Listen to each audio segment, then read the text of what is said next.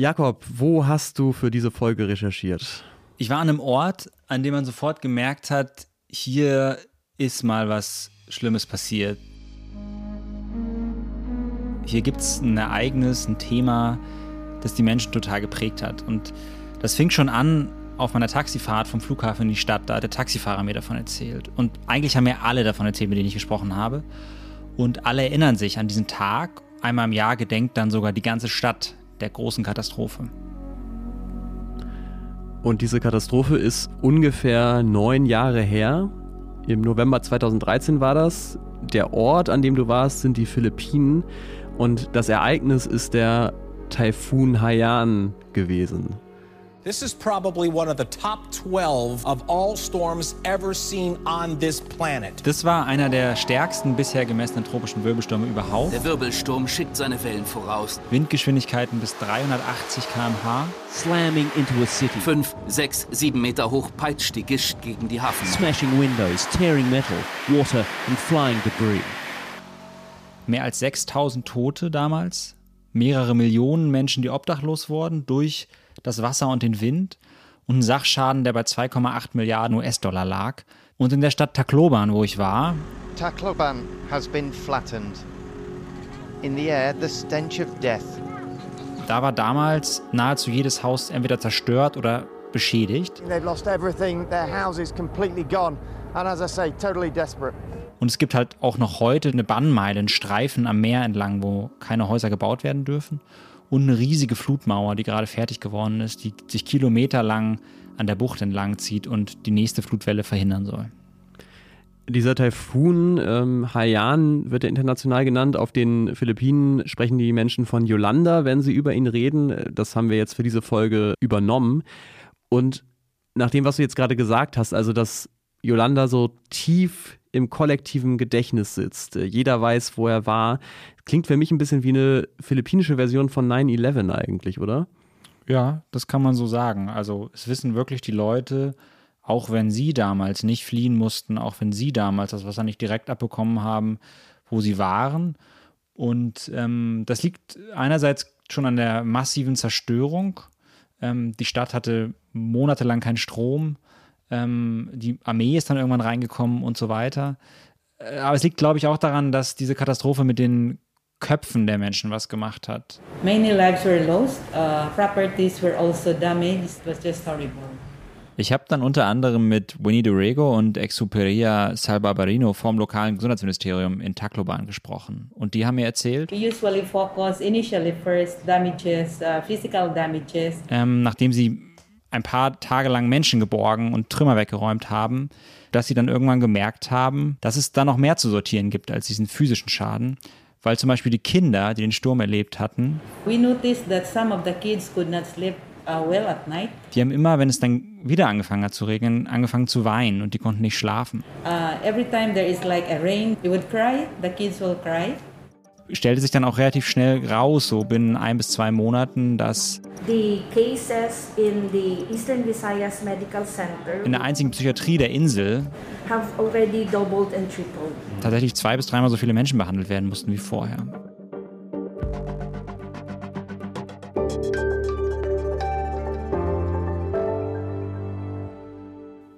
Hier ist was jetzt, der Nachrichtenpodcast von Zeit Online, wie immer am Samstag mit dem Samstagsspezial und wir schauen uns heute auch das wie jeden Samstag ein aktuelles Thema genauer an.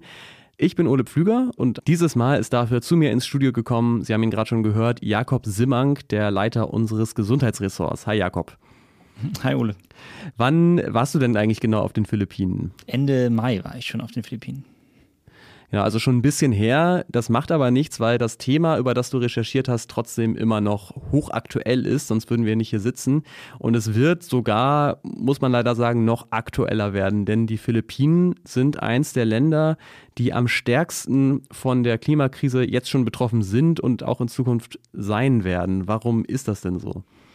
Das liegt in vielerlei Hinsicht an der geografischen Lage der Philippinen. Das ist eine Extremlage. Das, die Philippinen sind eine Inselgruppe mit Tausenden von Inseln, ähm, liegt ungefähr 1000 Kilometer östlich von Vietnam und ähm, die Taifune, die sich auf dem Pazifik bilden, die kommen dort zuerst an. Und viele der großen Städte, Manila, aber auch andere Großstädte, liegen am Meer und das wird zusätzlich halt noch ansteigen äh, im Rahmen des Klimawandels. Dazu kommen heftige Regenfälle, die einfach bei einer wärmer werdenden Luft auch wahrscheinlicher werden. Und dann gibt es eine ganze Reihe an Ökosystemen, die eigentlich ähm, den Menschen auch schützen und die aber durch Eingriffe aus der Balance geraten, also tropischen Regenwald und Korallenriffe beispielsweise.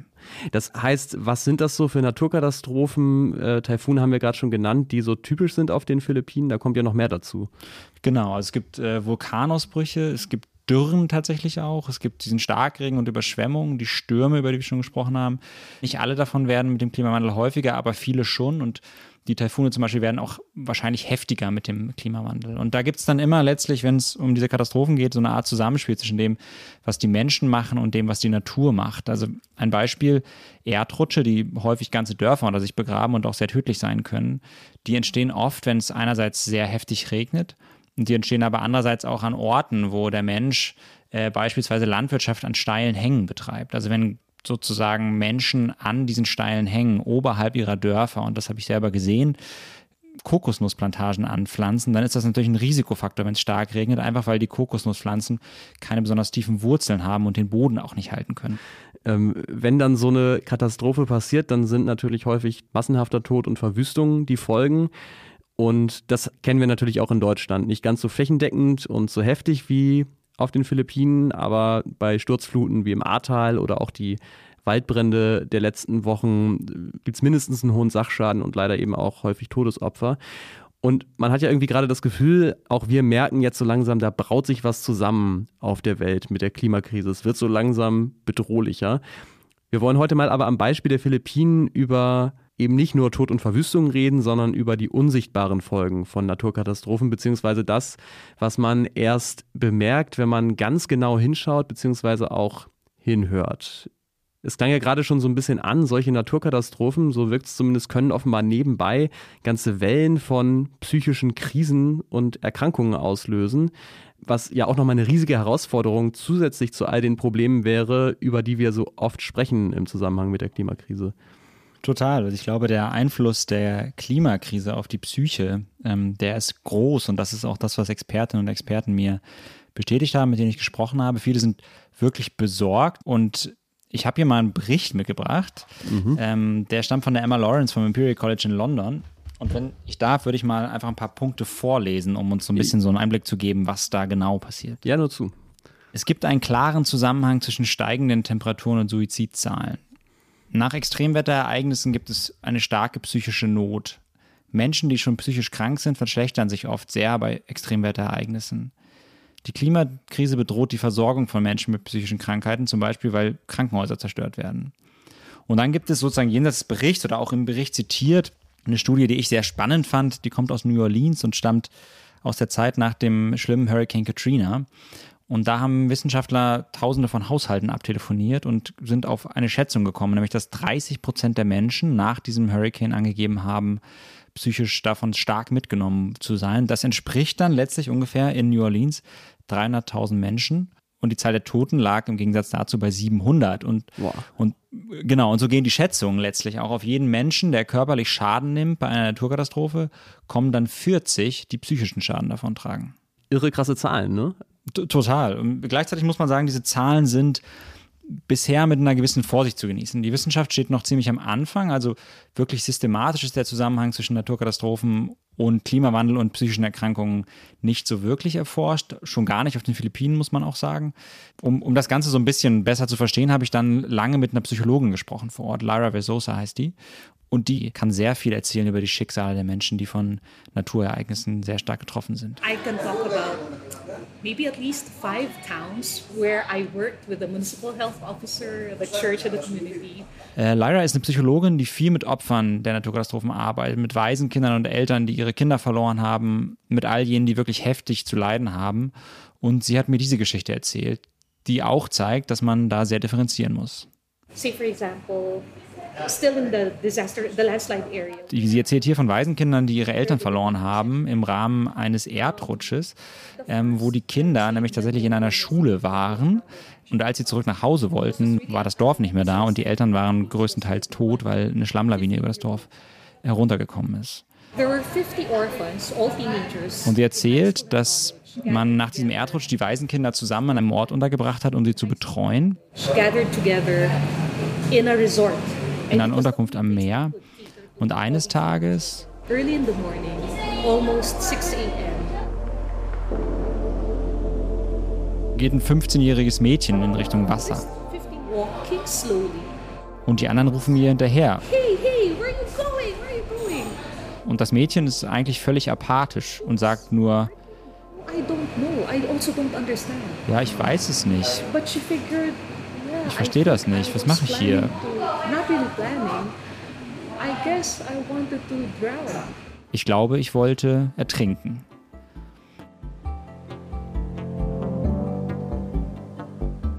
Und jetzt würde man ja denken, klar, sie hat diese Naturkatastrophe erlebt und ihre Eltern verloren. Vielleicht hat sie eine posttraumatische Belastungsstörung oder eine Depression entwickelt. Und jetzt versucht sie sich einfach das Leben zu nehmen. Aber dann haben sie mit dem Mädchen gesprochen und haben herausgefunden, dass das Mädchen This girl was an attempted rape. Schon einen Vergewaltigungsversuch überlebt hat. Und zwar schon vor dem Erdrutsch. Okay, das heißt also, der Erdrutsch war jetzt nicht zwingend die Ursache für diesen Suizidversuch, auch wenn es auf den ersten Blick so aussah. Wobei man natürlich nicht ausschließen kann, dass er das wahrscheinlicher gemacht hat. Aber überhaupt nur, weil sie dann in dieser Unterkunft genauer beobachtet wurde und befragt wurde, hat man überhaupt gemerkt, dass dieses Mädchen ein Problem hatte. Ne? Also Ja, genau. Ich finde, du beschreibst das gut. Das ist so ein Graubereich, ne? Wenn man die Opfer nach so einer Katastrophe umsorgt, wenn man viele Helfer schickt, auch vielleicht erstmals Leute an einen Ort schickt, die eine professionelle Ausbildung haben, dann bemerkt man natürlich auch Dinge, die man sonst gar nicht bemerkt hätte. Children with special needs. Children have autism.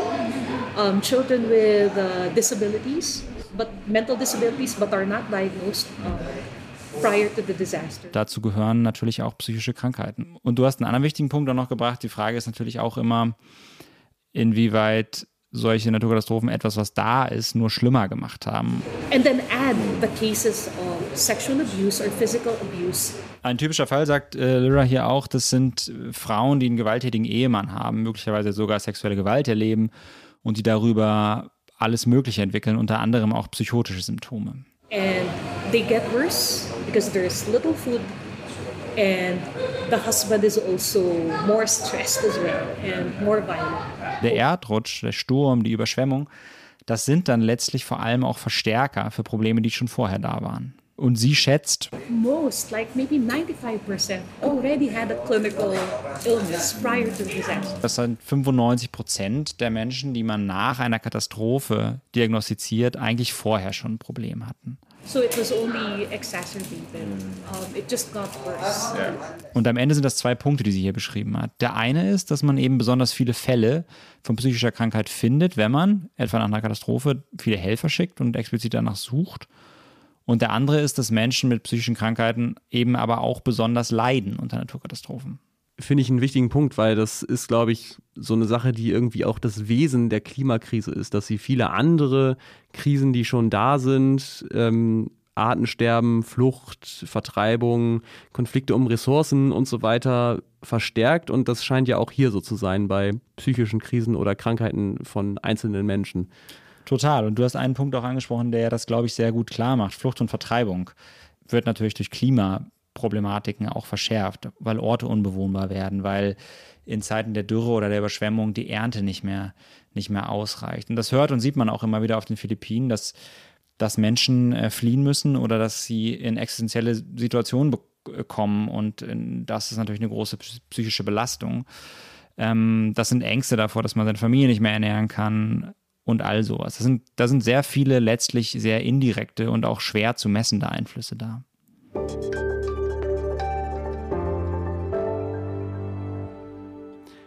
Also lass uns mal kurz festhalten. Diese Frage, ob jemand nach einem Schicksalsschlag durch eine Naturkatastrophe tatsächlich eine diagnostizierbare psychische Krankheit entwickelt, die ist schwer zu beantworten. Wahrscheinlich gibt es diese Fälle.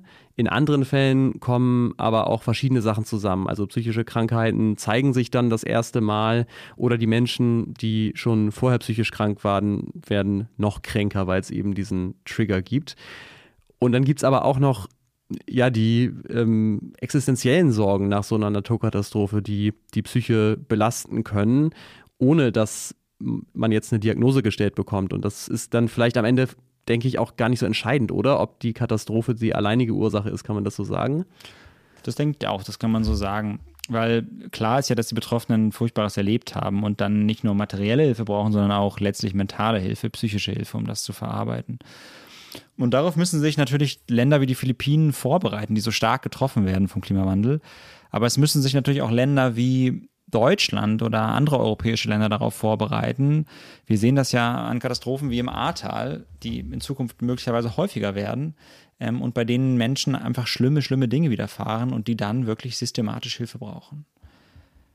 Lyra hat mir da zum Beispiel die Geschichte von einer Frau erzählt, die im Süden der Philippinen spielt, im Jahr 2011, bei einer schweren Überschwemmung. Das ist die Geschichte einer Frau, die sich vor dem Wasser in Sicherheit brachte auf dem Dach. She was carrying her baby, three month old, on top of the roof. Mit ihrem drei Monate alten Kind. And at some point, the baby slept. Und es war dunkel und die Frau war müde und wurde immer müder und schlief irgendwann ein. Und dann musste ihr das Kind aus der Hand gerutscht sein. Und am nächsten Morgen, als sie erwachte, fand sie das Kind wieder. Three month old, very soft bodied baby. Und zwar tot. Decapitated. Enthauptet. Von irgendwas, was im Wasser schwamm. Und ähm, das ist natürlich eine unfassbar grausame Geschichte. Und diese Frau hat diese Geschichte dann, das hat Lyra mir so erzählt, in einer Runde mit anderen Menschen aus dem Dorf erzählt. She was crying. She was crying. Und der Dorfvorsteher, der das moderiert hat, hat gesagt, Your loss is unimaginable, but we, we affirm you for sharing your story with us. danke, dass du uns das erzählst. Und die Frau hat auch gesagt, Yes, I feel glad this is the first time that I'm sharing this story. es tut ihr gut oder sie fühlt sich gut damit, das zu teilen mit den anderen. Und äh, das ist häufig auch der erste Schritt, das sagt ähm, Lyra bei diesen ganz schlimmen Fällen, dass Menschen überhaupt zum Sprechen kommen, dass sie das Leid nicht so in sich reinfressen. Hm, Also ja, reden hilft, ne? Ist eine Binsenweisheit, aber reden hilft. Natürlich auch, weil wenn man nicht spricht, kann einem nicht geholfen werden, weil niemand dann weiß, was man braucht. Ne? Und ich glaube, das ist auch ein häufiger Punkt, dass man durch das Sprechen auch soziale Unterstützung letztlich generiert, ein Stück weit. Die Frau, um die Bei der Frau war es ja auch so, ne? Genau, genau. Die Frau, um die Geschichte zu Ende zu erzählen, die ist dann auch, die war in einem Evakuierungszentrum, das von Nonnen geführt wurde. The sisters took care of them in their compound for almost six months. Hat dort dann gewohnt, zu essen da bekommen und hat da geschlafen, Dach über dem Kopf und hatte jemanden, an den sie sich wenden konnte. Und die ist dann einfach ein paar Monate später wieder arbeiten gegangen und There was no depression symptoms. ist nie psychisch krank geworden.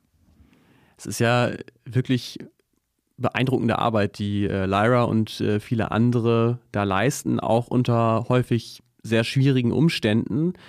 Und ich glaube, in diese Umstände sollten wir vielleicht noch mal ein bisschen reingucken, denn es gibt ja offenbar sehr viele Fälle von äh, posttraumatischer Belastungsstörung, äh, Depressionen und so weiter auf den Philippinen, die ohne diese Katastrophennachsorge gar nicht entdeckt würden. Also das spricht ja schon dafür, dass die psychiatrische und auch die psychologische Versorgung auf den Philippinen grundsätzlich nicht so gut ist eigentlich, oder? Absolut, nicht so gut ist äh, untertrieben, würde ich, würde ich sagen. Es ist, sie ist wirklich äh, himmelschreiend an, an vielen Orten. Und ähm, um das zu illustrieren, an dem Ort, an dem ich war, ähm, auf der Insel Leyte und zusammen mit der Nachbarinsel Samar gibt es eine staatliche psychiatrische Klinik, die hat insgesamt zehn Betten, da wohnen aber drei Millionen Menschen. Zum Vergleich einfach mal, Berlin mit seinen dreieinhalb Millionen Menschen hat ungefähr zweieinhalbtausend psychiatrische Betten, also eine völlig andere Liga. Und die Menschen werden dann halt auch aus völliger Verzweiflung heraus, wenn sie zum Beispiel eine Psychose haben, zu Hause eingesperrt. Ähm, die werden im Garten an Ketten gehalten. Da habe ich Fotos gesehen, die mir Krankenschwestern geschickt haben. Ja, total krass. Das sind natürlich Menschenrechtsverletzungen, aber die entstehen aus der reinen Verzweiflung, weil es diese krasse Unterversorgung gibt. Die WHO auf den Philippinen schätzt, dass von den schweren Fällen von Depressionen beispielsweise gerade mal ein Prozent äh, behandelt werden. Du hast ja auch eine Psychiatrie besucht auf deiner Recherche. Wie war die denn ausgestattet? Äh, Wie sah das da aus? Das war ja die Psychiatrie, von der ich gerade sprach, ne, die einzige für die beiden Inseln letztlich. Die liegt auf einem äh, Klinikgelände in, in Tacloban, der Stadt, die Yolanda so heftig getroffen hat. Und die Klinik ist vielleicht auch ganz bezeichnend, weitestgehend verlassen. Sie liegt zu nah am Meer in diesem Bandstreifen und muss jetzt letztlich umziehen. Und der Großteil der Klinik ist schon umgezogen, nur die Psychiatrie ist noch da. Und die Psychiatrie besteht eigentlich aus einem großen Raum, zehn Betten, fünf für Männer, fünf für Frauen, in Käfigen eigentlich, also wirklich ver vergittert. Ja. Die Matratzen sind so ein bisschen schmierig, die Bettgestelle rosten und in der Mitte gibt es eine Art Schwesternzimmer. Das ist schon, ist schon wirklich abenteuerlich, also auch zum Thema Privatsphäre und, und zum Thema Kapazitäten, wenn man weiß, wie deutsche Krankenhäuser aufgebaut sind. Die Patienten dürfen dort auch wirklich maximal 14 Tage bleiben. Das ist eigentlich so eine akute Versorgung. Eine richtige stationäre Versorgung für chronisch Kranke gibt es in der ganzen Region nicht. Mhm. Und das ist natürlich auch alles äh, ein Symptom der Armut der Philippinen. Das heißt, hier passiert was, was ja auch sehr typisch ist für die Klimakrise allgemein, dass sie nämlich die Länder am härtesten und zuerst trifft, die am wenigsten Ressourcen haben, um mit den Folgen umzugehen. Also was tut man denn auf den Philippinen, um für dieses spezielle Feld ähm, der psychischen Katastrophenvorsorge mehr zu tun? Also häufig führen ja riesige Katastrophen wie Yolanda dazu, dass man dann hinterher schaut, was können wir denn zumindest in Zukunft jetzt besser machen? War das der Fall? Ja, ich denke schon, dass Yolanda viel verändert hat wir haben ja eingangs gesagt, dass es eine Art 9-11-Moment war und ich glaube auch, dass das schon dazu geführt hat, dass man sich überlegt hat, wie können wir eigentlich in diesem Setting mit den wenigen Ressourcen die Leute doch einigermaßen versorgen, weil bisher ist das nicht gut. Und die Philippinen haben tatsächlich auch ein Gesetz erlassen, äh, das festschreibt, dass jeder Anspruch auf eine menschenwürdige psychiatrische Versorgung hat. Das ist vor kurzem verabschiedet worden. Nun muss man natürlich immer vorsichtig sein, weil das ist erstmal nur ein Gesetz und was umgesetzt wird, das muss man natürlich sehen. Aber ich habe vor Ort tatsächlich auch viele Anstrengungen gesehen, um die Versorgung zu verbessern. Also Beispielsweise versucht man so niedrigschwellige Hilfe anzubieten. Dafür werden im ganzen Land Ärztinnen, Ärzte, Krankenschwestern und Pfleger, aber auch so ehrenamtliche Gemeindeschwestern darin geschult, psychische Krankheiten zu erkennen ähm, und die unkomplizierteren Fälle tatsächlich auch selber zu behandeln. Und das letztlich fußt es so ein bisschen auf der Idee, dass wir global einen totalen Mangel haben an Fachkräften für den psychiatrischen Bereich und dass wir aber auch nicht warten können global, bis diese Mental Health Workforce, wie man sie nennen kann, da ist, sondern dass man eigentlich auf die Arbeit von Nicht-Experten vertrauen muss. Und dann ist natürlich auch das, was, was Lyra macht, nämlich diese psychische Versorgung in Form einer Nothilfe, was, was in den letzten Jahren und Jahrzehnten in der Arbeit von NGOs, aber auch staatlichen Stellen und so weiter sich total etabliert hat. Wie macht sie das denn? Sie macht das auf eine ganz faszinierende Art und Weise und deswegen glaube ich, ist auch toll, dass wir so viel über sie sprechen. Sie ist nämlich extrem sensibel für den Kontext und die lokale Kultur. Sie arbeitet beispielsweise gerne mit Organisationen zusammen, die vor Ort sind und auch bleiben, um das Ganze möglichst nachhaltig zu machen. Und sie kommt immer wieder auch auf ganz erstaunliche, pragmatische Lösungen. Sie arbeitet zum Beispiel mit Schamanen und Dorfheilern zusammen und guckt, dass die irgendwie in das System mit integriert werden, weil die halt oft Respektspersonen sind für die Leute vor Ort. Sie guckt, was gibt es an Strukturen vor Ort und das, das alles versucht sie sozusagen mit einzubinden, um ihre Arbeit zu machen. Es hat ja kurz bevor du auf die Philippinen gereist bist, wieder einen üblen Erdrutsch gegeben. Das hatten wir, glaube ich, vorhin auch schon kurz erwähnt. Äh, wo war das denn genau? Das war nicht weit von Tacloban, auch auf der Insel Leyte und ungefähr in der Mitte von dem Ort, wo, wo die Lara wohnt, so im Südwesten der Insel und in Tacloban im Nordosten der Insel. Äh, da gab es drei Rutsche. Und mehrere Dutzend Tote. Und ich war auch tatsächlich vor Ort. Und das ist schon sehr beeindruckend und sehr gespenstisch zu sehen, wie sich da der Schlamm dann auf beiden Seiten der Straße, die Straße ist in der Zwischenzeit von der Armee freigeräumt worden, wirklich Meter hoch auftürmt, so brauner Schlamm. Und wie sich halt wirklich hunderte Meter ins Tal hinein durch die Kokospalmenplantagen so dieser Schlamm wie eine Lawine den Hang hinunterzieht. Und wie aus dem Schlamm dann auch so zerbrochene Dächer, Klamotten, Plastikmüll, umgeknickte Telefonleitungen, alles Mögliche rausguckt. Nur die Häuser, die sieht man einfach nicht mehr, weil die einfach vollständig zerstört und begraben sind. Du hast dann ja auch mit den Menschen gesprochen da, ne? Wie es denen geht. Die Menschen, mit denen ich gesprochen habe, die haben teilweise ihren Nachbarn äh, erst vor ein paar Tagen bei einem Erdrutsch verloren, die Häuser sind kaputt gegangen. Und wenn ich die gefragt habe, wie es ihnen geht, kamen immer Antworten wie: Yeah, there's nothing that you can do about it, so you might as well Es bringt ja nichts zu klagen, man kann daran ja nichts ändern. Hast du da irgendwie eine Erklärung dafür? Lyra hat da gleich mehrere Erklärungen für. Sie hat mir von einem Projekt erzählt, wo es darum ging, die Häuser der Ärmsten der Armen wieder aufzubauen. I observed them for the past three months. I don't think anybody developed even acute stress. Und sie erzählt, dass von den Leuten binnen drei Monaten eigentlich niemand so richtig schlimmen Stress oder psychische Symptome entwickelt hat. Und sie vermutet dann, dass es daran liegt, So, what is a disaster anyway? wenn jeder Tag eigentlich eine Katastrophe ist, weil ich nicht weiß, dass ich am Abend esse, Your house gets destroyed, äh, weil ich nicht weiß, wo ich schlafe, möglicherweise. you don't have food, your farm gets uh, destroyed. That has happened to them. It has happened to them even before. Dann ist halt die Naturkatastrophe eine Katastrophe mehr, aber sie ist nicht unbedingt die, die mich aus der Bahn wirft. They've had it worse. Und sie wissen halt irgendwie auch, dass es irgendwie doch meistens weitergeht, diese wirklich armen Menschen. If I go back to Yolanda, Und hier erzählt sie, dass die Menschen, die sechs Monate nach Yolanda jetzt wirklich eine posttraumatische Belastungsstörung bekommen haben, six months, even a year after the disaster, were really mostly from the upper classes. das waren alles Menschen, die wohlhabend waren. I actually have not met poor person who developed um, psychosis after the disaster. Findest du das plausibel, was sie da erzählt?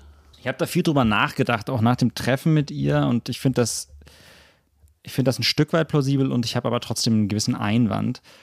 Es ist interessant, weil die Studie, die ich eingangs auch erwähnt habe zum Hurricane Katrina, ähm, in der zeigte sich auch, dass wirklich diejenigen mehr Probleme hatten, die aus den oberen Schichten kamen. Und ich finde das auch schlüssig, dass sie sagt, wenn du eigentlich jeden Tag als katastrophal wahrnimmst, warum sollte dann eine Naturkatastrophe für dich den Ausschlag geben, psychisch krank zu werden? Ähm, auf der anderen Seite ist es so, dass psychische Krankheiten, das wissen wir aus Statistiken von hierzulande, Menschen mit niedrigem Einkommen einfach stärker treffen. Und am Ende könnte bei denen einfach die Dunkelziffer größer sein. Ich, ich weiß es letztlich nicht genau. Wir haben hier, glaube ich, Laras Beobachtungen und wir haben auf der anderen Seite auf jeden Fall Bedarf, weiter zu forschen. Ich würde da auf jeden Fall jetzt nicht mich festlegen wollen. Hm, verstehe. Sie hat dann aber auch noch eine Sache erzählt, die ich sehr bemerkenswert fand. Sie hat mit vielen Leuten gesprochen. If you were to ask a typical villager, farmer, fisher folk, when was life better? wann ihr Leben eigentlich besser war, ob vor oder nach Yolanda. Und natürlich würde man erwarten, dass ähm, die Menschen sagen, Before Yolanda, because you had a disaster. vorher, weil ich habe ja irgendwie einiges verloren. That will not be the of the poorest of the poor, except for those who lost a loved one. Aber sie sagt, bei den Allerärmsten war es ehrlich gesagt andersrum. Because they're, if not for Yolanda, they would not have gathered four, five sacks of rice in an old person's life. Denn die bekamen plötzlich total viel Hilfe von der Regierung, von NGOs aus der ganzen Welt, sodass sogar ein Witz rumging. The joke was that, you know, you can already build your own small business, a, a mini grocery. Das waren so viele Lebensmittel, erzählt sie, die sie bekommen hatten, dass man damit eigentlich einen kleinen eigenen Supermarkt aufmachen kann. Vorher gab es halt äh, für viele kaum genug Reis, um irgendwie satt zu werden. Ne? Und nicht zu vergessen, das erzählt sie auch, If not for Yolanda, they would not have had access to a psychiatrist, a psychologist. dass halt auch Yolanda letztlich dafür gesorgt hat, dass Menschen überhaupt jemals einen Psychiater gesehen haben, weil es so viel Aufmerksamkeit auch gab im Nachspiel dieser Katastrophe für die Psyche und das irgendwie ein Moment war, der die psychologische, psychiatrische Versorgung einfach verbessert hat, ein Stück weit in der Region. Ich würde nochmal auf einen äh, Punkt zurückkommen, weil Lyra hat ja vorhin eine kleine Ausnahme gemacht, da sind wir so drüber hinweggegangen. Sie hat gesagt, Except for those who lost a loved one. außer für die Menschen, die einen geliebten Menschen verloren haben, wird das Leben hinterher besser nach so einer Katastrophe. Für diejenigen, die jemanden verloren haben, natürlich nicht, weil da eben dann doch sehr viel großer Schmerz ist. Total. Und das ist auch so, wenn man mit den Menschen spricht, die, die Geschichten sind natürlich schon krass. Auch weil sie so abrupt sind oftmals. Menschen so sehr abrupt jemanden verlieren, der die ganze Zeit da war und damit auch jemanden verlieren, der sie unterstützt, wie du gerade gesagt hast. Ne? Mit den Menschen zu sprechen, hat mir dann aber ein Stück weit auch gezeigt, da ist psychisches Leid und da ist Schmerz und da sind Probleme, aber es ist halt auch nicht immer psychische Krankheit. Und das zeigt exemplarisch auch nochmal eine letzte Geschichte, die Lyra mir erzählt hat, von einem Mann, der seine Frau durch Yolanda verloren hat.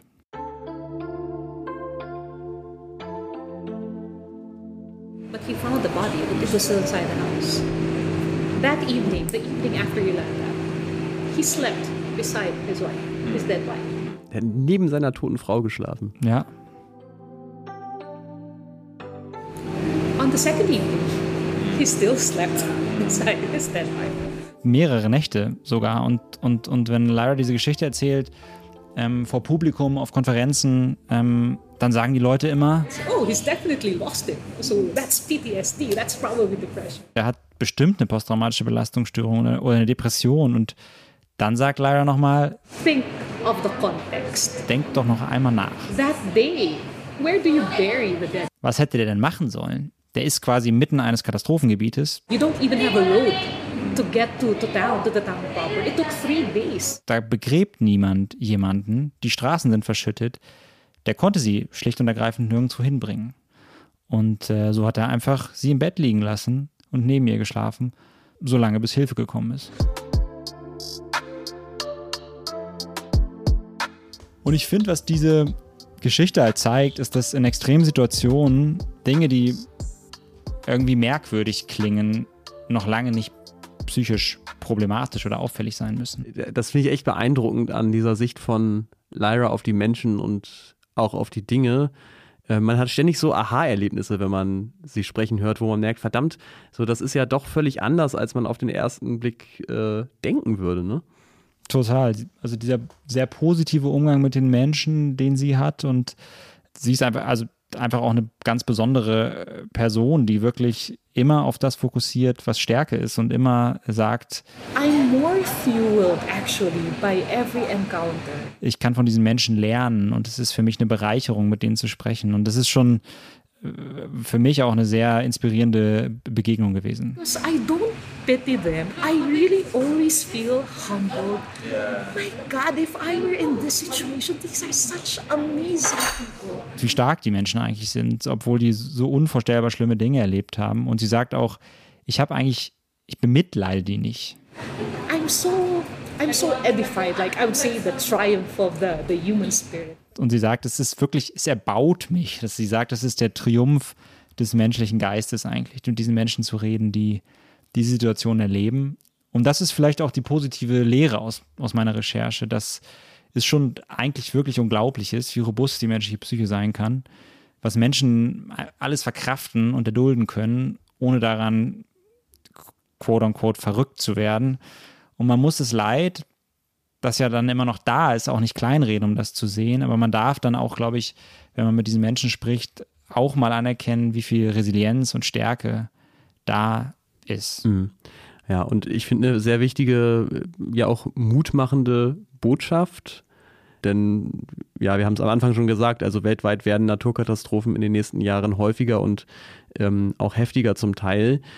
Wenn ich jetzt überlege, was ich da ähm, mitnehme für den Umgang damit, ähm, dann finde ich beeindruckend, was Lyra sagt, nämlich, dass es eben die falsche Vorstellung ist, einfach hinzugehen und zu sagen, da hat es einen Taifun gegeben mit äh, 6000 Toten, die Überlebenden sind jetzt bestimmt alle traumatisiert und da so mit so einer Gießkanne ranzugehen, sondern halt immer zu gucken, jeder Mensch ist anders, jedes Schicksal ist anders und jeder Mensch geht auch anders mit jedem Schicksal um. Und das Beste, was man eben tun kann, ist, ähm, möglichst viele der Betroffenen so persönlich wie möglich anzusprechen und dann zu betreuen, wenn man eben mit dieser Folge des Klimawandels umgehen will. Absolut. Und natürlich dürfen wir nicht vergessen, auch was gegen den Klimawandel tun.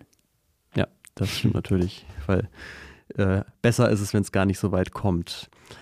Das war das Was jetzt Spezial am Samstag, den 27. August. Vielen Dank dir, Jakob, dass du diese Recherche mit uns geteilt hast.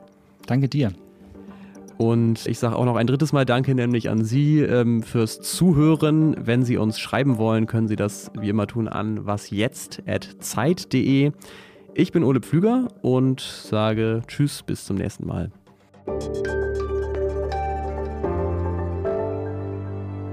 Ich sehe dich halt auch die ganze Zeit nicht, weil ich auf diesen scheiß, Ah. auf dieses scheiß Skript gucke. Das macht es auch nochmal so ein bisschen. Dabei habe ich so freundlich genickt die ganze Zeit. Das glaube ich, das glaube ich, ja, ja. Das, alles andere hätte mich gewundert.